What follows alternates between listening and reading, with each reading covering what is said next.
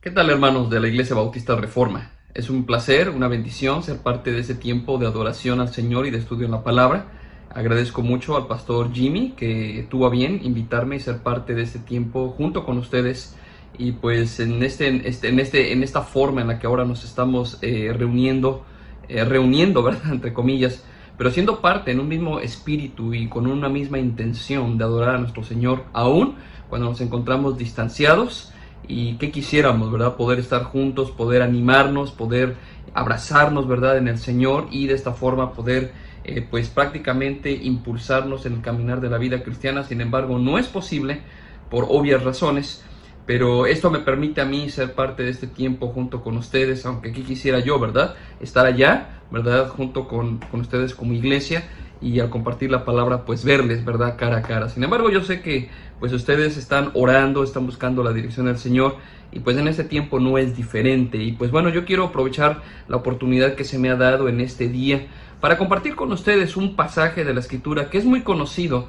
pero que estoy seguro muy relevante, especialmente para este tiempo, este momento en el que nosotros estamos viviendo, y pues será prácticamente Hebreos capítulo 12. En este momento yo me encuentro en mi oficina, ¿verdad? Mi nombre es Daniel Hernández, pastor del Ministerio Hispano en la iglesia Broadmoor en Shreveport, Luisiana, y pues al estar aquí, ¿verdad? Sin audiencia, prácticamente no tengo audiencia, excepto los libros y mis sillones, pero, pero yo sé que la palabra del Señor eh, llega y tiene poder en sí misma y su Santo Espíritu quien nos ilumina para poder entender y poder vivir lo que el Señor tiene para nosotros. Y pues bueno, vamos a ocupar tiempo en la palabra del Señor, estudiando el pasaje de Hebreos 12, versículos 1 al 3, pero vamos a pedir la bendición del Señor, por lo cual quiero que me acompañen en oración pidiendo que el Señor nos dirija, nos enseñe, nos instruya y nos dé la fuerza que necesitamos para vivir para el Señor. Vamos a orar.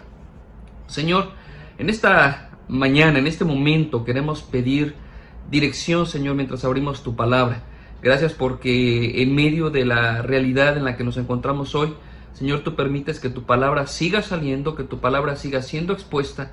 Y es nuestro deseo, Señor, es mi deseo en este momento que realmente tu palabra sea la que se predique, Señor, que no sea yo el que esté dando mi punto de vista, el que esté quizá presentando mi opinión.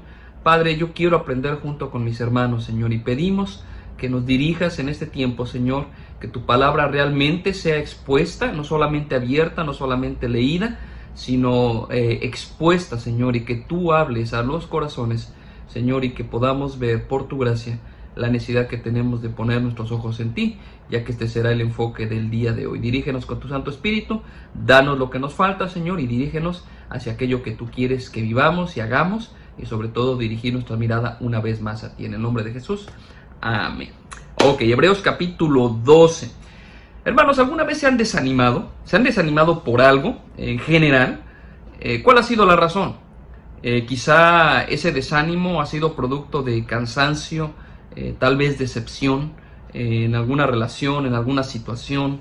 Quizá ha sido la falta de perspectiva, pero yo creo que todos podemos identificarnos con la realidad del desánimo. Todos en algún momento, en algún punto, en algún área, nos hemos desanimado. Y al pensar en, lo que estaba pasando, los destinatarios de la carta eh, de Hebreos, precisamente tenía que ver con desánimo. Ellos estaban desanimando en su caminar con el Señor.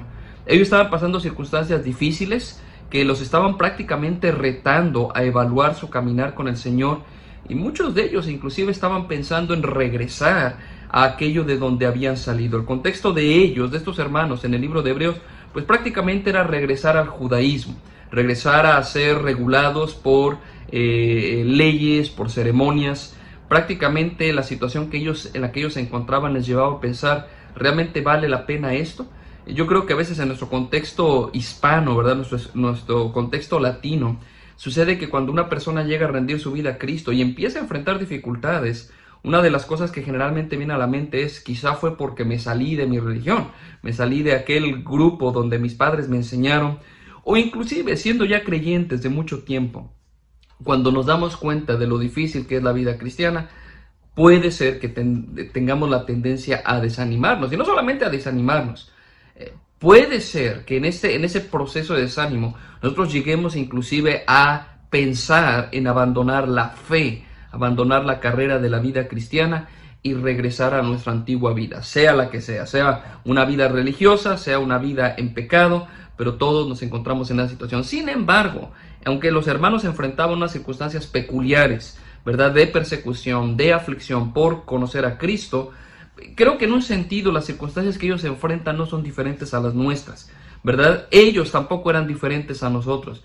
Eran seres humanos con debilidades, con luchas reales, y que pues tristemente tienden a desalentar a, aún a los más fuertes. Por lo tanto, hoy consideraremos nuestro pasaje en Hebreos capítulo 12 y estaremos eh, eh, siendo retados a reenfocar nuestro caminar, nuestro vivir y poder darnos cuenta que lo más hermoso que podemos tener, ¿verdad? Lo más grande que podemos tener es a nuestro Señor Jesucristo, quien es el que dirige nuestra carrera y quien es el que nos instruye para poder no solamente seguir corriendo, sino terminar la carrera y terminarla bien. Déjenme leer Hebreos 12 del 1 al 3 y estaremos empezando a considerar algunos puntos que quiero compartir con ustedes en este día. Hebreos 12, 1 al 3.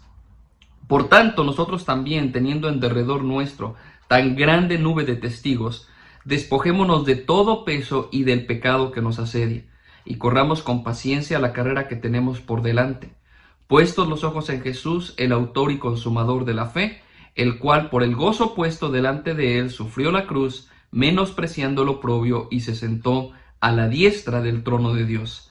Considerad aquel que sufrió tal contradicción de pecadores contra sí mismo, para que vuestro ánimo no se canse hasta desmayar. Entonces el enfoque de lo que quiero compartir el día de hoy tiene que ver con correr, ¿verdad? Correr la carrera, correr la carrera a la manera de Dios. Pero es necesario que tengamos en cuenta algunos aspectos cuando pensamos de nuestra vida cristiana como una carrera. Primero, lo que nos exhorta la escritura en el versículo 1 es a correr observando el testimonio de los antiguos. Si se dan cuenta, el escritor de Hebreos menciona que nosotros, y obviamente se incluye él también en este grupo, y yo creo que este grupo implica, incluye a todos los creyentes en todos los tiempos, todos nosotros tenemos en derredor nuestro una gran nube de testigos. ¿Ok? Por un lado, cuando dice el escritor de Hebreos, por tanto, él está haciendo alusión a un contexto, a lo que él acaba de mencionar. Y obviamente el contexto grande es todo lo que ha dicho en los primeros 11 capítulos del libro de Hebreos, pero el contexto inmediato tiene que ver con el capítulo 11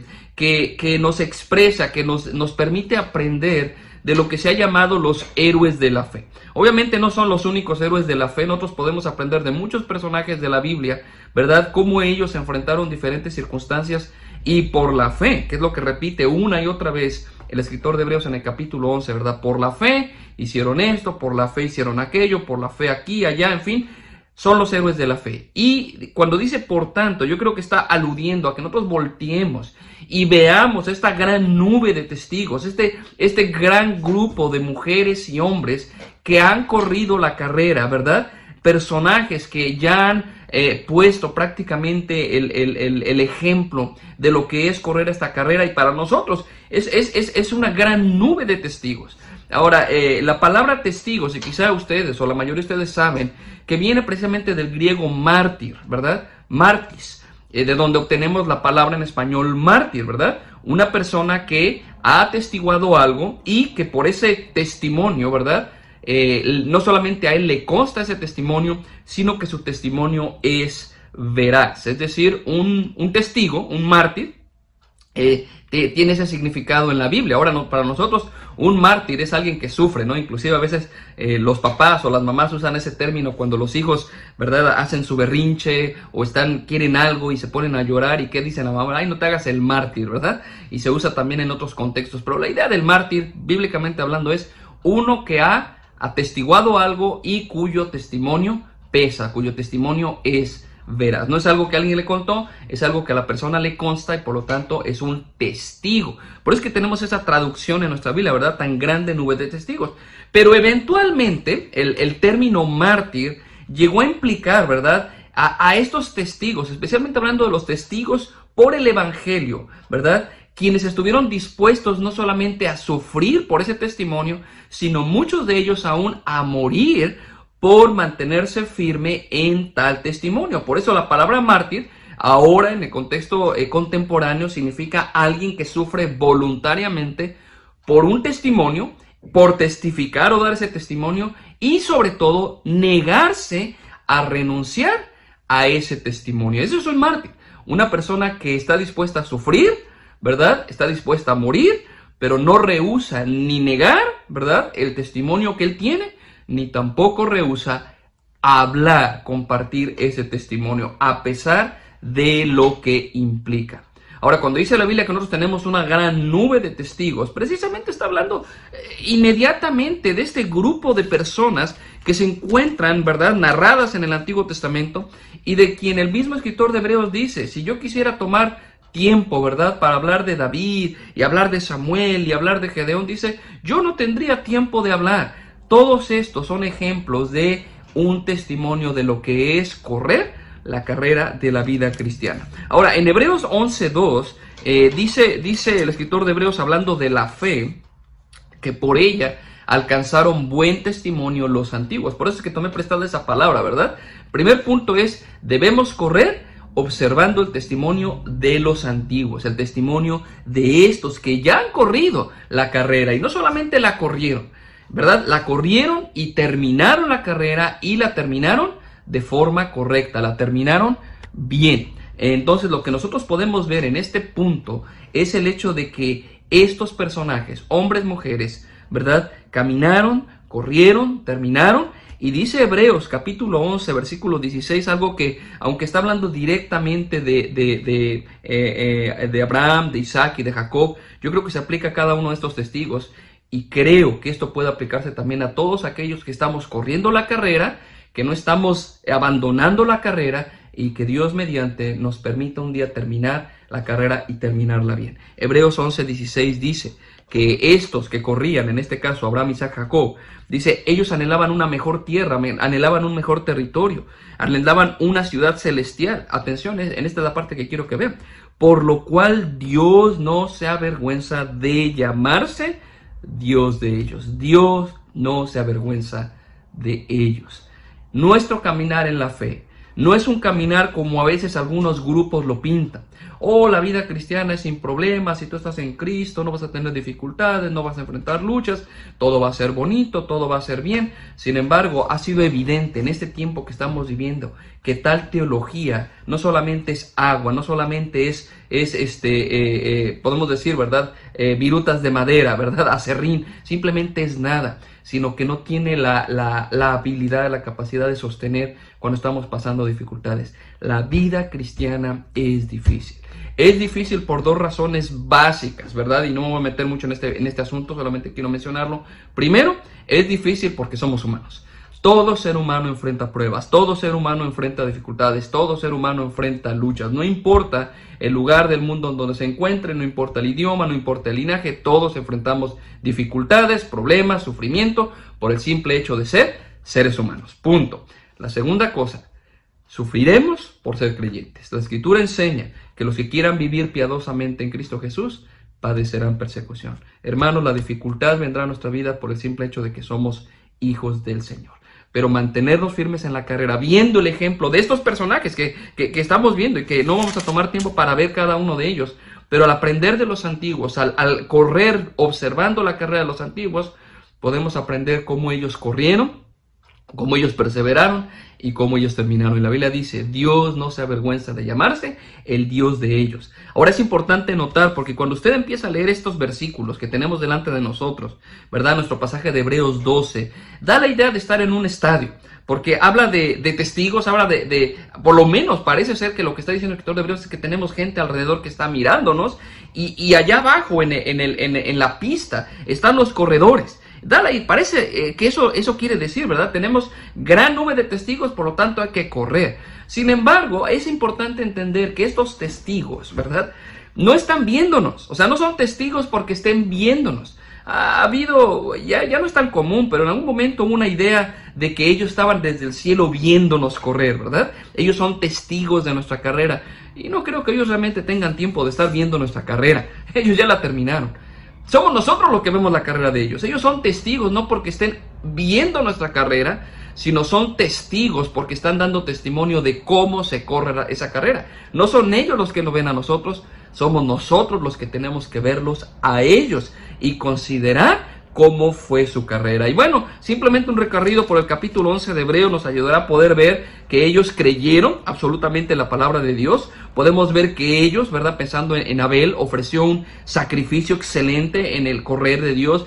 Ellos buscaron agradar a Dios, como lo menciona eh, Enoch, ¿verdad? Hablando del testimonio de Enoch, hablando de Abraham, Isaac y Jacob. Ellos tuvieron perspectivas claras, ellos sabían hacia dónde se dirigían. Podemos ver que ellos perseveran hasta el final. Podemos ver también que hay, hay diversidad de experiencias en cada uno de ellos.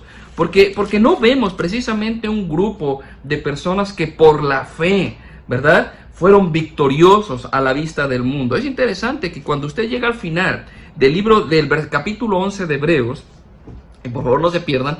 Recuerden que nuestro pasaje base es el capítulo 12, pero quiero que vean a lo que se refiere el lector de Hebreos cuando dice, nosotros tenemos esta gran nube de testigos y quiero que vean la, la variedad de circunstancias. En Hebreos 11, versículo 33, describe algunos de estos corredores, ¿verdad? Que por la fe, versículo 33, conquistaron reinos, hicieron justicia, alcanzaron promesas, taparon bocas de leones, apagaron fuegos impetuosos, evitaron filo de espada, sacaron fuerza de debilidad, se hicieron fuertes en batallas, pusieron en fuga ejércitos extranjeros, las mujeres recibieron sus muertos mediante resurrección, mas otros fueron atormentados, no aceptando el rescate a fin de obtener mejor resurrección. Entonces está hablando de personas que fueron victoriosas. Piense usted, y, esta es la parte que le gusta a ciertos grupos que enfatizan no problema, no, no dificultad, ¿verdad? O por la fe ellos apagaron fuegos, por la fe taparon bocas de leones, por la fe conquistaron reinos y, ya me imagino a estos cristianos diciendo, amén, aleluya, ¿verdad?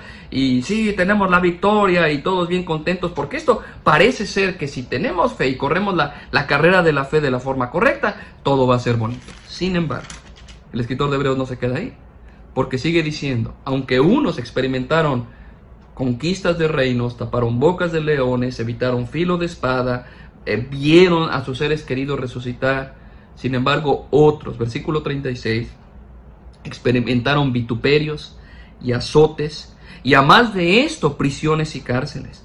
Fueron apedreados, aserrados, puestos a prueba, muertos a filo de espada, anduvieron de acá para allá, eh, vestidos o cubiertos de pieles de ovejas, de cabras, pobres, angustiados, maltratados, de los cuales el mundo no era digno, errando por los desiertos, por los montes, por las cuevas, por las cavernas de la tierra. Ahora, si te preguntáramos, ¿cuál de estos dos grupos tuvo más fe? Si usted dice, oh, pues el primero, porque el primero por la fe conquistaron reinos y los otros, miren nada más cómo les fue, ¿verdad? Eh, sufrieron y sufrieron mucho, ¿no? Es la misma fe. Todos estos son corredores de la misma carrera y aunque en algunos puede verse un aspecto que quisiéramos nosotros tener y que describiera nuestra vida, sin embargo, no quiere decir que este otro grupo eh, sea menor o tenga menor fe o menos fe que los otros. Definitivamente es el plan que Dios tiene para cada uno de nosotros. Nuestra fe no nos lleva a evitar las circunstancias difíciles. Es algo que tenemos que tener en cuenta porque lo que estoy hablando, hermanos, de correr la carrera, tiene que ver con por qué muchas veces nos desanimamos en la vida cristiana. Es por esta razón que nosotros somos llamados a tener nuestro enfoque correcto en el Señor, para no bajar la guardia. Y podemos aprender mucho, como hemos he mencionado, acerca de estos héroes, estos héroes de la fe, o estos personajes a los cuales el escritor de Hebreos hace alusión, ¿verdad? La gran, la tan gran nube de testigos. Eh, déjenme ver, este primer punto lo podemos resumir de esta forma, ¿verdad? Ellos, hablando de, de esta nube de testigos, dan testimonio de que esta carrera no es ficticia, no es una carrera teórica, es una, una carrera real, una carrera tangible. Y, esto es importante porque, hermanos, eh, ante la situación en la que nos encontramos hoy, donde para muchos el cristianismo era estar sentado en una banca cada ocho días, o durante la semana si había algunas reuniones, a lo mejor en hogares, eh, ese era el cristianismo. Y ahora que no podemos reunirnos, pensamos, oh, me estoy desanimando porque no puedo vivir mi vida cristiana. No, la vida cristiana no es teórica es tangible, real y se da o se lleva a cabo en todo momento, en todo lugar donde nos encontramos. Entonces, estos, estos, estos héroes, estos testigos, ¿verdad? Nos muestran lo tangible que es la carrera. Y su fe les llevó a estar conscientes de quién era su Dios, pudieron confiar en Dios y pudieron perseverar confiando en el gran Dios que ellos tenían. Entonces podemos decir que ellos eran personas ordinarias, ¿verdad? Quienes pudieron echar mano del Dios extraordinario. Bueno, ese fue el primer punto, ¿verdad? Lo que tiene que ver con el hecho de que nosotros podamos estar corriendo, observando la carrera de estos testigos, la carrera de los antiguos, los que ya han llevado, nos llevan o, han llevado ya la carrera y han corrido y han corrido bien. La segunda cosa que podemos ver en nuestro pasaje tiene que ver con correr con disposición y entrega. El, versículo 1 de Hebreos 12 dice, por tanto nosotros también teniendo en derredor nuestro tan grande nube de testigos, despojémonos de todo peso y del pecado que nos asedia. Tenemos que entender que la carrera de la vida cristiana va a demandar disposición, entrega, demanda comprometerse, tener una vida consagrada, una vida disciplinada y debemos correr a la manera de Dios. Primero que nada, ¿cómo se ve esta vida consagrada y dispuesta? Bueno, primero es despojarnos de todo peso, ¿verdad? Debemos correr la carrera con la menor cantidad de peso posible.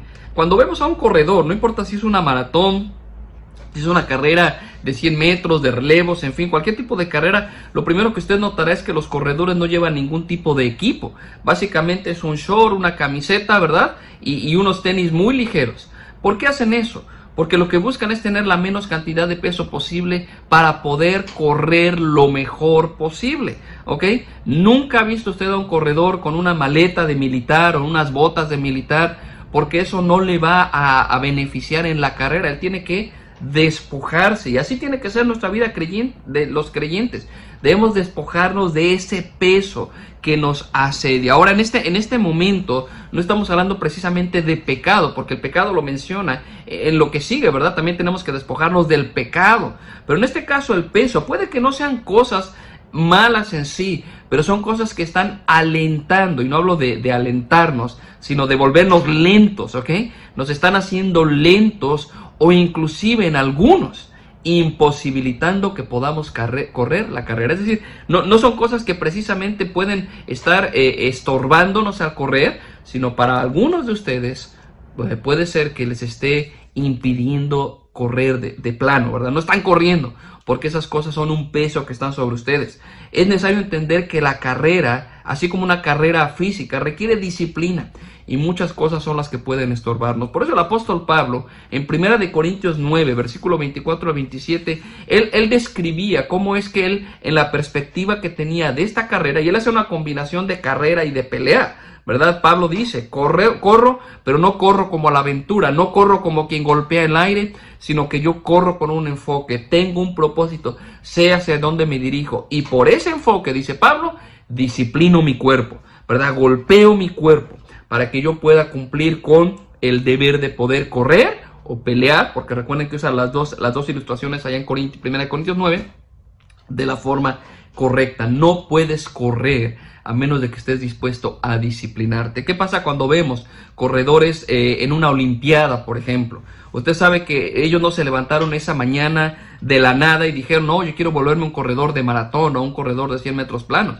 Ellos tuvieron que pasar todo un proceso de disciplina, en donde no solamente tuvieron que regular actividades y tuvieron que establecer prioridades de su comida, de a qué hora dormirse, a qué hora levantarte, levantarse, qué evitar, qué no evitar, eh, en fin, todas las cosas que ellos tienen que pasar bajo un sistema riguroso, una disciplina rigurosa.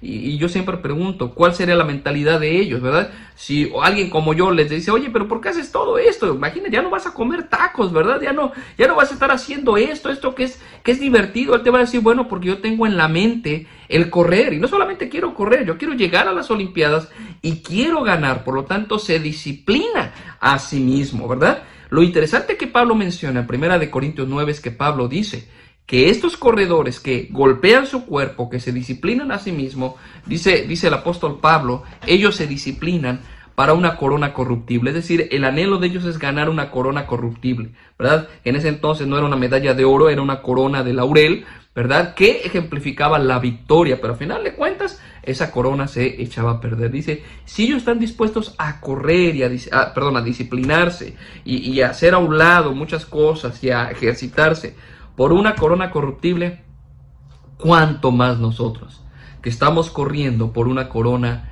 incorruptible. Ahora sí, no estamos corriendo para ganar la salvación, es importante mencionarlo. Dios ya nos ha salvado, de hecho es porque Él nos ha salvado que estamos en esta carrera. Entonces no estamos buscando de alguna forma ganar algo, o, en este caso la salvación, si corremos bien, porque al final de cuentas, hermanos, ¿quién puede correr bien? Nadie puede correr como, lo, como corrió la carrera de nuestro Señor Jesús, de forma perfecta. Pero estamos corriendo porque Dios ya nos ha salvado. Pero Dios espera, como dice el apóstol Pablo otra vez, primera de Corintios 9, él dice, corre de tal manera que obtengas el premio. Corre con tal intención. Entonces no puedes correr y mucho menos ganar si no te disciplinas y si no te ejercitas. El creyente tiene que ser ejercitado en todos los sentidos. Y, precisamente en Hebreos, eh, capítulo 5, eh, si me acompañan, eh, el escritor de Hebreos menciona precisamente este aspecto de ser ejercitados. Lo interesante de la carta a los Hebreos es que fue escrita para animar a creyentes que estaban desanimándose del caminar de la vida cristiana y estaban tentados a regresar a su vida anterior. Entonces, en muchas ocasiones el escritor de Hebreos exhorta a mantenerse firme, a seguir adelante, a no desmayar, a no descuidar, a no, no dudar de Dios, en fin, anima. Pero en ocasiones su, su forma de exhortar es directa, es clara, ¿verdad? Nosotros llamaríamos exhortar, pero básicamente regañar. Pero, pero lo que me llama eh, eh, la atención en este punto de, ejercitarse, en Hebreos capítulo 5, está haciendo una, una, una, una, un contraste entre un cristiano maduro y un creyente que sea simplemente rezagado en su caminar con el Señor y lo describe como alguien, ¿verdad? Creyente que sea rezagado. Eh, dice versículo 13, Hebreos 5.13, que todo el que participa de la leche es inexperto en la palabra de justicia porque es niño. O sea, muchos cristianos, aún de muchos años, no pueden digerir carne espiritual. No pueden entender ciertas verdades de la Biblia porque se han quedado rezagados. Lo básico, a ellos prácticamente el ABC de la vida cristiana. Ahora no hay nada malo con el ABC de la vida cristiana, pero muchas veces es lo único que algunos creyentes pueden digerir. Pero dice el versículo 14, ¿verdad? Es la parte que quiero que veamos. Pero el alimento sólido es para los que han alcanzado madurez. Ahora, ¿cómo han alcanzado madurez? Estos, estos creyentes que han alcanzado madurez, ¿son más sabios? ¿Son más astutos? ¿Son más viejos? ¿Tienen más tiempo en el Evangelio? No. Son maduros, dice, porque por el uso tienen los sentidos ejercitados en el discernimiento de bien y de mal. Por el uso tienen los sentidos ejercitados. Si tú no usas tus sentidos espirituales, si tú no estás creciendo en el Señor, si no estás invirtiendo, como decía el apóstol Pablo, en, perdón, el apóstol Pedro, allá en segunda de Pedro 1, cuando decía que tenemos que añadir a nuestra fe virtud, a la virtud conocimiento, al conocimiento dominio propio, al dominio propio paciencia, a la paciencia piedad, a la piedad afecto fraternal, al afecto fraternal amor. Dice Pedro, si estas cosas están en ustedes y abundan, no les van a dejar estar ociosos ni sin fruto en cuanto al conocimiento de nuestro Señor. Tenemos que estar ocupándonos en nuestra vida cristiana. Y cuando pasamos dificultades, hermanos, nos van a ayudar a que nuestros sentidos sean expuestos, sean, sean probados y sean ejercitados. Y esa es la única forma en que nosotros podemos como creyentes madurar. ¿Qué pasa cuando una persona decide, por ejemplo, disciplinarse para una carrera? ¿Qué pasa para aquellos que alguna vez, y tengo que decirlo así, intentamos ir al ejercicio y ponernos en forma, vamos a levantar pesas? ¿Qué tal? El primer día, el segundo día que lo hicieron, ¿qué tal? ¿Qué tal dolía, verdad? Yo me acuerdo que no podía ni siquiera levantar mis, mis brazos, mi hijo apenas, ¿verdad? Estuvo yendo al gimnasio hace, hace unos días y, y, venía con eso, ah, es que me duelen mis brazos, no puedo ni siquiera echarme shampoo, ¿verdad? Este, duele. ¿Por qué? Porque estamos ejercitando nuestro cuerpo, estamos ejercitando nuestros sentidos. Espiritualmente pasa lo mismo. No podemos ser ejercitados a menos que seamos expuestos y es la forma en que maduremos. Por ello, debemos despojarnos de todo peso. Hábitos, actividades, prioridades equivocadas. No tenemos las cosas en su lugar en nuestra vida y en nuestro tiempo. Todo eso puede estorbarnos. Y no solamente puede estorbarnos en la carrera, sino que aún más puede llevarnos a ser descalificados de la carrera. Alguien describió alguna vez, hablando de los cristianos, cómo es que muchas veces muchos cristianos que no están caminando, que no están siendo ejercitados, los describió como barcos llenos de agua, un barco lleno de agua. Digo así, no se hunden, pero están tan saturados de inconsistencias y mundanalidad y de maldad que se han permitido que lo único a lo que aspiran es a ser arrastrados con dificultad al puerto celestial. Muchos cristianos están así. ¿verdad? Tan saturados de mundanalidad, de falsas perspectivas, de inconsistencias, que lo único que esperan es que sean arrastrados, ¿verdad? Como dice aquí, al puerto celestial. Sin embargo, no es lo que Dios nos dice. Dios nos dice, debemos despojarnos de todo peso. La segunda cosa que dice es, despojémonos del pecado que nos asedia. Debemos despojarnos de este pecado que fácilmente nos enreda, fácilmente nos atrapa. Hermanos, el pecado siempre va a ser así.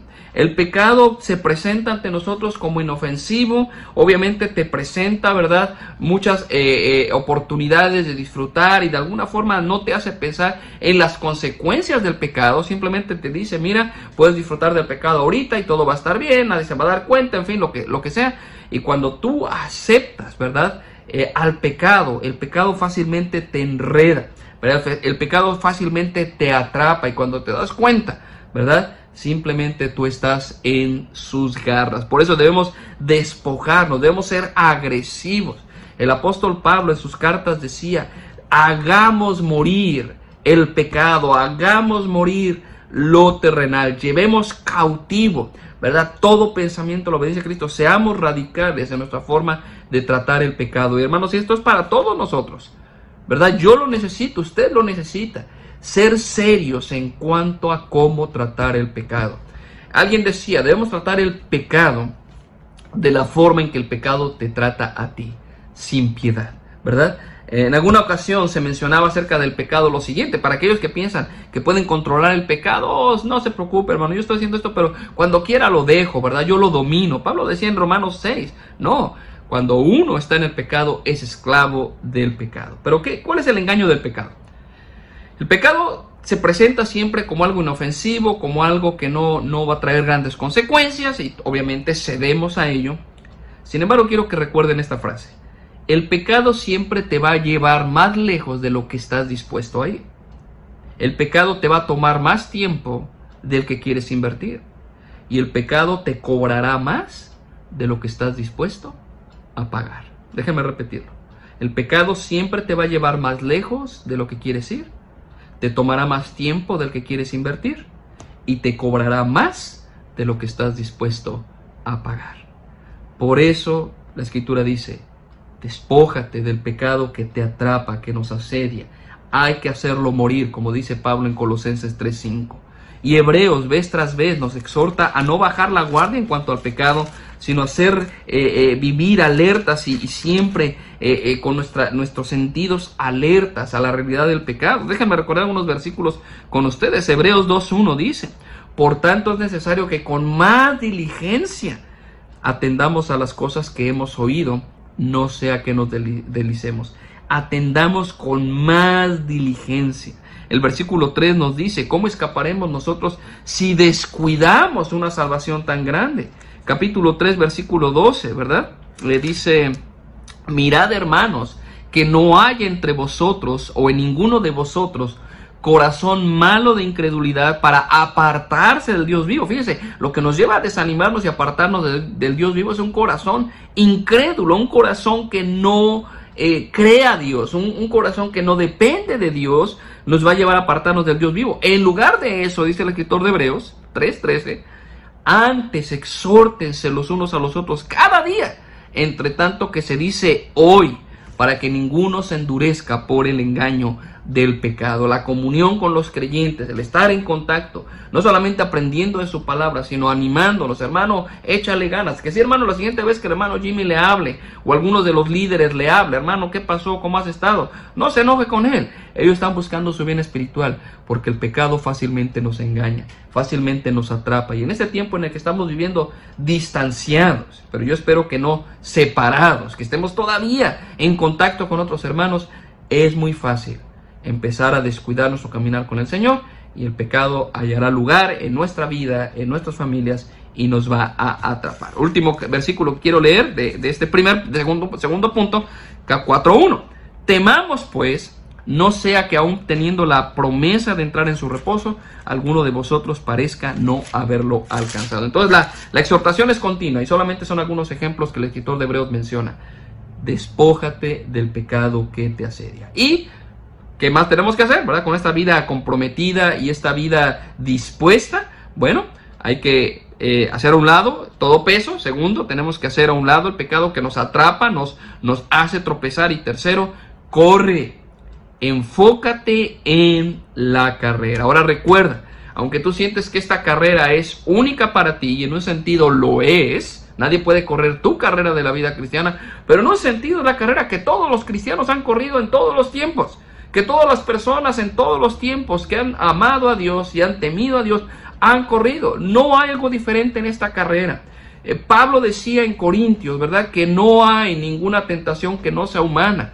No hay una cosa que tú experimentes que no haya experimentado o que esté experimentando otro ser humano en este planeta. No hay una experiencia que no haya otro cristiano que no haya padecido lo que tú estás padeciendo. Entonces es una carrera, es una misma carrera, aunque sí, yo sé y reconozco, su carrera, hermano, es diferente a mi carrera pero en cuanto a las circunstancias. Sin embargo, es la misma carrera. Enfrentamos el mismo tipo de retos, iniciamos la carrera de la misma forma y podemos perseverar y terminarla con la misma fe. Entonces, no, no, no, no nos olvidemos que esta carrera es una carrera común. Por eso el escritor de Hebreos dice, corramos. Él no dice, corran, échenle ganas, yo ya estoy aquí adelante. No, él dice, corramos. El apóstol Pablo en Filipenses capítulo 3 decía, no es que yo ya haya terminado, no es que yo ya sea perfecto, pero una cosa hago, olvido lo que queda atrás y me extiendo a lo que está delante. Pablo prácticamente decía, yo no he terminado esta carrera. Sí, hubo un tiempo en que lo dijo. En su última carta, segunda de Timoteo capítulo 4, él decía, he acabado la carrera. Él sabía que ya había, pero el momento que escribe Filipenses dice, no, aún no ha acabado, todavía queda camino por delante. Y es la misma carrera que tenemos todos y debemos correr, pero debemos correrla con paciencia. En esta carrera, hermanos, estamos siendo entrenados. En esta carrera estamos siendo probados. Y, la misma palabra probar significa evaluar lo que hay. Cuando, por ejemplo, nos hacen una prueba en, la escuela, ¿ok? Eh, ¿Qué es lo que están buscando ver a través de esa prueba? algunos dirían, no, lo que buscan es reprobarnos. No, lo que buscan es ver lo que sabes prácticamente lo que hace la prueba es probar si realmente has aprendido. Es lo que hace, lo que hace la prueba es dar evidencia de lo que tienes, ¿verdad? Y, pues por eso es que nos cuesta tanto, porque a veces lo que tenemos es algo tan liviano, tan superficial, no, está, no, es, no es algo real y cuando la prueba viene, la prueba simplemente manifiesta lo que hay en nuestro corazón, la prueba revela lo que hay en nuestra vida. Por eso es que la prueba va a venir, va a examinar y te va a permitir ver lo, de lo que realmente estás hecho. Las pruebas van a exponer lo genuino de nuestro carácter y al mismo tiempo la prueba va a ejercitarnos y va a purificarnos. Por eso es necesario la paciencia, porque la paciencia es la virtud de aguantar bajo presión. La paciencia es la virtud de aguantar bajo presión. Por cuanto la prueba va a estar revelando lo que hay en mí, si es genuino o es falso, va a estar saliendo, se va a ver a través de la prueba, pero al mismo tiempo la prueba me va a estar ejercitando, me va a estar moldeando, va a estar quitando aquello que no es agradable en mí y va a ayudarme a crecer y a madurar. Pero yo necesito paciencia. De hecho, es el pensamiento precisamente de Santiago capítulo 1, cuando después de decir que tengamos gozo cuando nos hallemos en diversas pruebas, dice, pero dejemos que la prueba tenga su obra completa. Y para eso se requiere paciencia. La prueba demanda paciencia. Y para correr la carrera debemos correr con paciencia. Un ejemplo de esto, ¿verdad? Eh, para mí es, es, el hierro forjado, ¿verdad? Usted toma una pieza de hierro, ¿verdad? Es una pieza muy chiquita y, simplemente esa piecita se mete al calor intenso y esa pieza se pone al rojo vivo y se saca y se empieza a golpear, a golpear y se le empieza a dar forma y se mete al fuego y se golpea y al fuego y se golpea y después de un proceso que requiere fuego, requiere presión, requiere formar, usted obtiene un objeto útil, un instrumento útil, ¿verdad? Para diferentes propósitos, sea una herramienta, sea, sea una vasija, ¿verdad? Pero a final de cuentas usted tiene, tiene un producto que ha sido templado, ¿verdad? Ha sido tratado de manera que puede soportar. Esa es nuestra vida. Entonces, corramos la carrera que todos tenemos, corramos con paciencia, pero último, corramos la carrera que tenemos por delante. La carrera aún no ha terminado. Esta carrera todavía está por delante. No importa cuánto tiempo tiene usted de cristiano. Algunos podríamos decir, hermano, yo tengo tantos años de cristiano, yo tengo 30, 40 años de cristiano, algunos quizá no tanto, pero hermanos, no importa cuánto llevas en la carrera. El punto es que aún no has terminado. No es tanto lo que ya llevas, sino lo que aún falta. Porque la carrera debemos correrla hasta el final. En cierto sentido, no es lo que ya corriste, sino es lo que aún tienes por delante. ¿Verdad? Todavía hay carrera por correr, la carrera no ha terminado, no podemos simplemente dormirnos y pensar que podemos tomarnos un break, ¿verdad? Un descanso, porque la carrera aún no ha terminado. Todavía es la carrera que tenemos por delante. Por eso Pablo decía, yo olvido lo que queda atrás, me extiendo a lo que está adelante. Todavía hay carrera por delante. Entonces hay que correr teniendo perspectiva o, mejor dicho, observando a los antiguos. Debemos correr con disposición y entrega. Tercero, debemos correr con la perspectiva correcta. El versículo 2 nos dice, puestos los ojos en Jesús, el autor y consumador de la fe. ¿Qué es lo que hace que el corredor que está en, en las Olimpiadas haya llegado hasta ese punto? ¿Qué es lo que le hace que cuando suena el disparo él sale corriendo, aplicando todo lo que ha aprendido? Él tiene en su mente terminar una carrera, él tiene en su mente, él tiene la inspiración que le mueve, es no solamente correr, sino es poder terminar la carrera. Hermanos, nosotros debemos de tener en mente por qué estamos corriendo. No solamente para quién estamos corriendo, sino por qué estamos corriendo. Y, el único que puede ser nuestra inspiración en esta carrera, aún cuando tenemos esta gran nube de testigos de la que podemos aprender, podemos aprender de Gedeón, podemos aprender de Elías, podemos aprender de, de Abraham, podemos aprender de todos ellos. Pero nuestro ejemplo y nuestra inspiración mayor es Jesucristo. Él es nuestra inspiración y Él es también nuestro sustentador de la carrera. Él no solamente nos anima, Él no está sentado allá en las gradas gritando, bien, tú puedes. Él mismo corrió la carrera, Él mismo está corriendo con nosotros la carrera y Él es el que nos fortalece para poder seguir adelante, por lo cual podemos decir que es por Él que aún el día de hoy estamos en pie. ¿Qué podemos aprender de Jesús? Bueno, dice la escritura que Él es el autor y consumador de la fe.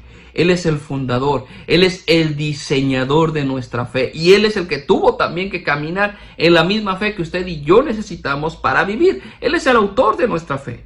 También vemos que Él es el perfeccionador de nuestra fe. Él corrió la carrera, Él lo hizo de forma perfecta hasta el fin y por ello Él nos entiende en la carrera, sabe lo que padecemos en la carrera, entiende las frustraciones que podemos tener en la carrera, pero Él no solamente nos entiende, Él nos capacita, nos habilita para poder seguir, para poder acabar y acabar la carrera bien. Dice la escritura que Jesús menospreció lo oprobio, es lo que dice el versículo 2. Él corrió la carrera eh, por el gozo puesto delante de él, dice que sufrió la cruz menospreciando el oprobio y se sentó a la diestra del gozo de Dios. Entonces menospreció lo oprobio y el sufrimiento. Él prácticamente pudo pasar por sobre el sufrimiento la, la vergüenza misma de la cruz y lo que implicó morir por nuestros pecados, ¿verdad? pero él tuvo una perspectiva correcta. Dice la Biblia que por el gozo puesto delante de él, el gozo de estar de nuevo con su Padre, el gozo de poder ver en cierta forma el resultado de su obra, como lo dice Isaías 53, 11, cuando haya puesto su vida en, en rescate por muchos, verá linaje, ¿verdad? Él verá un linaje, él verá el fruto de la aflicción de su alma y quedará satisfecho. La voluntad de Cristo era y es hacer la voluntad de su Padre. Y él sabía lo que implicaba hacer esa voluntad. El gozo que él podía ver más allá de lo que podía enfrentar en la carrera es lo que le llevaba a soportar el sufrimiento. Y esta es la perspectiva de la vida cristiana. No quiere decir que no vamos a sufrir, vamos a sufrir. Pero lo que nos ayuda a seguir adelante es lo que viene, lo que está más allá. Pablo decía en 2 de Corintios capítulo 4, esta breve tribulación momentánea Así lo describe, es una breve tribulación momentánea. No es algo que va a durar para la eternidad. Estamos sufriendo, sí, pero es breve. Lo que nos espera es mucho más glorioso. Y por causa de eso, de que Cristo eh, eh, corrió, siendo el autor y, consumador de la fe, Él corrió esta carrera, Él sufrió la cruz, ahora Él está sentado a la diestra del trono del Señor, en donde desde ahí, hermanos, la Escritura nos enseña que Él intercede por nosotros. Por lo tanto, versículo 3 que dice, considera a aquel que sufrió tal contradicción de pecadores, considera a Jesús. Pon los ojos en Jesús. De hecho, la, idea más o menos se repite. En el, en el, versículo 2 dice, puesto los ojos en Jesús. Y el versículo 3 dice, considera a Jesús. Velo a Él. Calcula. Contempla el precio. Y esté dispuesto a pagarlo. No solamente tenemos esta gran nube de testigos que han corrido y pudieron terminar por la fe que Dios les dio, tenemos el ejemplo de ejemplos. Nuestro Señor Jesús, quien ha corrido esta carrera, la corrió bien y terminó. Esta carta, a final de cuentas, no solamente el pasaje que estamos viendo, sino toda la carta a los hebreos, presenta a Cristo como mayor que todo. Es mayor que cualquier cosa que usted pueda poner. Cristo es mayor que todo y anima a que podamos ver a Jesús para entender que no hay razón por la cual volver. Si usted se aparta de Cristo, ¿a dónde va a ir? Decía Pedro, ¿a dónde iremos? O sea, no hay alguien más grande. Si usted quiere regresar a una religión y pregunta es, ¿hay algo mayor? ¿Hay una religión mayor? que Cristo? ¿Hay alguien que pueda llevarle a usted a la presencia de Dios que no sea Cristo? Si usted quiere regresar a los placeres del mundo, mi pregunta es, ¿usted cree que los placeres, placeres del mundo se pueden comparar al placer de ser hijo de Dios, de correr la carrera y algún día disfrutar la eternidad con Él? Cristo es mayor que todo. Y poniendo la mirada en Cristo nos va a ayudar a vencer la duda y la incredulidad y por lo tanto el desánimo. Quizá la razón por la que estoy desanimado es porque mi perspectiva ha estado en la religión. Mi perspectiva ha estado en reunirme en un culto físicamente. Mi perspectiva ha estado en el hecho de, llevar a cabo actividades eh, de la iglesia y ahora no tengo nada de eso. Pues ¿sabe qué? Estamos siendo retados a ver aquel que siempre tenemos que estar viendo y es a Cristo Jesús. Decía un comentarista, ¿verdad? Un, un hermano llamado Johnny Hunt, la distracción crea duda. La duda crea desánimo y el desánimo puede fácilmente convertir a un corredor en uno que abandona la carrera. Déjenme leerlo. La distracción crea duda.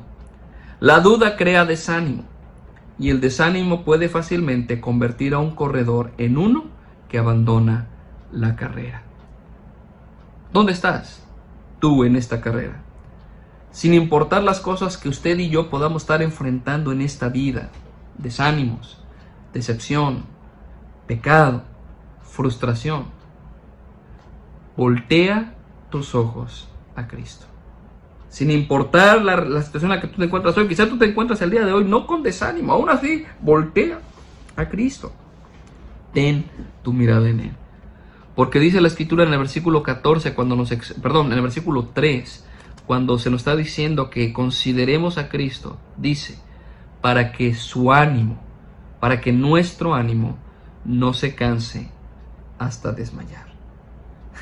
Llama la atención la estructura de esta frase, ¿no es cierto? Para que tu ánimo no se canse hasta desmayar. ¿Qué está diciendo? Que tu ánimo va a ser retado. Que puede ser que hoy, en esta carrera, te canses.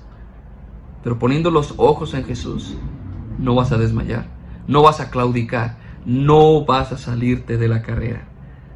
Y la única forma de permanecer firmes, aun cuando te encuentras en ese punto, ¿verdad? En esta carrera, cuando tú sientes tus piernas acalambrarse, cuando tú sientes que tu mente te dice, Daniel, ¿qué estás haciendo? Tú podrías estar bien tranquilo, sentado, disfrutando de, de, de la vida. Estás aquí sufriendo, acuérdate.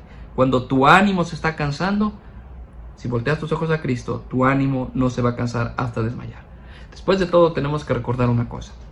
La vida cristiana es una carrera, pero no es una carrera de 100 metros planos. Una carrera de 100 metros planos, es una carrera que en, un momento acaba, ¿verdad?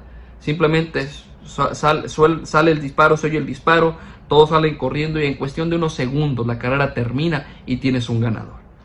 La vida cristiana no es así. Quisiéramos que fuera así. De hecho, así como empezamos a correr, ¿no es cierto? Cuando, cuando creímos en Cristo, cuando tomamos del Señor y Dios rescató nuestras vidas, salimos corriendo, ¿no? Íbamos impetuosos y leíamos la Biblia y estábamos a tiempo en la iglesia y veníamos con el pastor, con los líderes, hermanos, ¿cómo puedo servir? Quiero ser útil. Así éramos, ¿no? Corriendo, corriendo. Pero conforme van pasando los días, ese ánimo se va apagando. La vida cristiana no es una carrera de 100 metros planos, no va a acabar en unos segundos.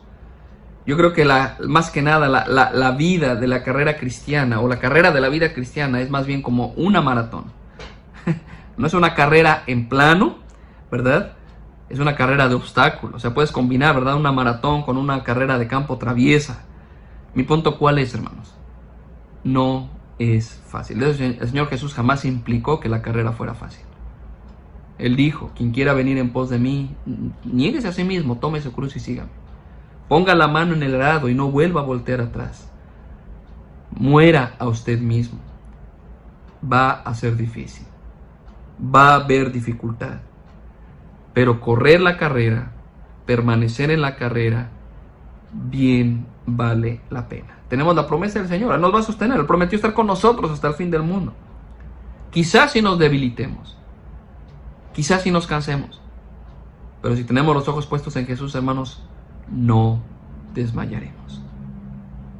Pensamientos, tres pensamientos y terminamos. Para aquellos que no son parte de esta carrera, para aquellos que no han entregado su vida a Cristo, déjenme decirles que no hay mejor lugar que estar en esta carrera. No hay mejor lugar que vivir corriendo en la carrera del Señor viviendo, dando cuentas a nuestro Dios y viviendo para su honor y su gloria. Pero la única forma de entrar y ser parte de esta carrera es rendir nuestras vidas a Cristo, reconocer que somos pecadores, reconocer que le necesitamos y reconocer que Él tiene que venir y arreglar nuestra vida. No hay otra forma. Dice la Escritura que todo aquel que confesare que Jesús es el Señor será salvo. Es la promesa que tenemos. Si usted nunca se ha arrepentido y ha confesado sus pecados y ha corrido a Cristo, entendiendo que no hay otro, Él es el único, ¿qué espera para hacerlo? ¿Qué espera para empezar a correr la carrera? Para aquellos que se han desanimado, para aquellos hermanos que han corrido, pero que en este momento se encuentran desanimados. Yo creo que las palabras de Hebreos 12:12 12 son adecuadas para ellos. Por lo cual levanten las manos caídas y las rodillas paralizadas y hagan sendas derechas para sus pies, para que lo cojo no se salga del camino, sino que sea sanado. Hermanos, levanten las manos caídas, levanten esas rodillas paralizadas, levántense y sigan corriendo, porque aún la carrera está por delante. Para aquellos que están en la carrera, que están siguiendo, que han seguido, hermanos, sigamos la carrera, sigámoslo bien, sigamos corriendo por lo que tenemos por delante y terminemos terminemos la carrera. El apóstol Pablo decía en primera en segunda de Timoteo 4, cuando él prácticamente le decía a Timoteo, ya esto ya terminó, yo estoy a punto de ser sacrificado.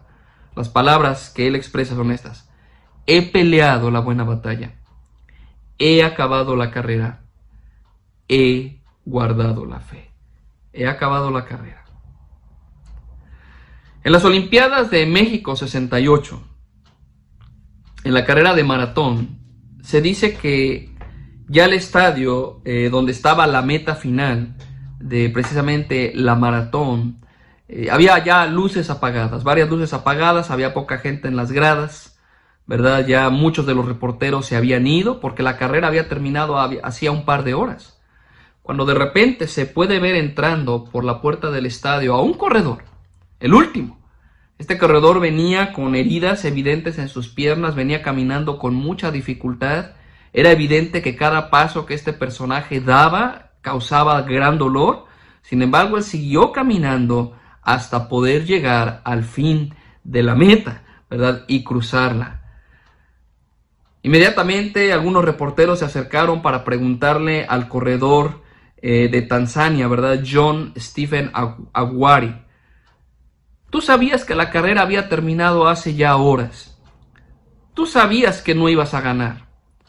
¿Por qué seguiste corriendo? La respuesta de John fue la siguiente. Mi país no me envió cinco mil millas para empezar la carrera. Ellos me enviaron cinco mil millas para terminar la carrera. Cristo no murió en la cruz para que empezáramos una carrera. Él dio su vida en la cruz, venciendo el pecado, venciendo la muerte, para poder darnos vida y para que nosotros pudiéramos terminar la carrera. Por lo tanto, hermanos, yo les animo a tener la perspectiva correcta y les animo a seguir adelante en la carrera de la vida cristiana. Vamos a orar. Señor y Padre, queremos en este momento darte gracias por tu palabra y realmente todos nosotros necesitamos, Señor, tu intervención en nuestras vidas. Padre, yo no conozco la situación individual de las familias, de los hermanos y hermanas que estamos siendo parte de este tiempo de meditación en tu palabra, pero tú sí. Tú sabes si somos personas que estamos firmes en la carrera, Señor, si somos personas que a lo mejor estamos luchando con la duda, estamos siendo desanimados, a lo mejor hay algunos de nosotros que están peleando con el pecado, Señor, o, o coqueteando con el pecado, y algunos llevando una carga que no les permite correr la carrera como debe ser. Señor, a final de cuentas, este mensaje se aplica a todos y cada uno de nosotros y nos recuerda que aún hay carrera por delante. Señor, ayúdanos, ayúdanos a ser comprometidos, Señor, ayúdanos a tener el enfoque correcto, no solamente aprendiendo de aquellos que ya han corrido la carrera, sino poniendo los ojos en nuestro Salvador, en aquel que vino y corrió la carrera que estamos corriendo y la terminó y que nos da la fuerza para seguir adelante. Señor, que nuestras manos caídas, nuestras rodillas paralizadas puedan ser levantadas y te pedimos, Señor, que nos ayudes a seguir adelante en esta carrera sin importar lo que implica, sabiendo que la corona que nos espera es mucho más gloriosa y mucho más grande que cualquier sufrimiento que podamos pasar en esta tierra. Señor, anima a tu pueblo, anímalos para vivir para tu gloria y para seguir siendo testigos del Evangelio. Te lo pedimos en el nombre de Cristo Jesús. Amén. Pues hermanos, que Dios les bendiga. Tomen ánimo en la palabra del Señor, tomen ánimo en poner la mira en el Señor y en las cosas del Señor, y que Dios nos ayude, no solamente a seguir en la carrera, sino poder terminarla y terminarla bien. Que Dios les bendiga, hermanos.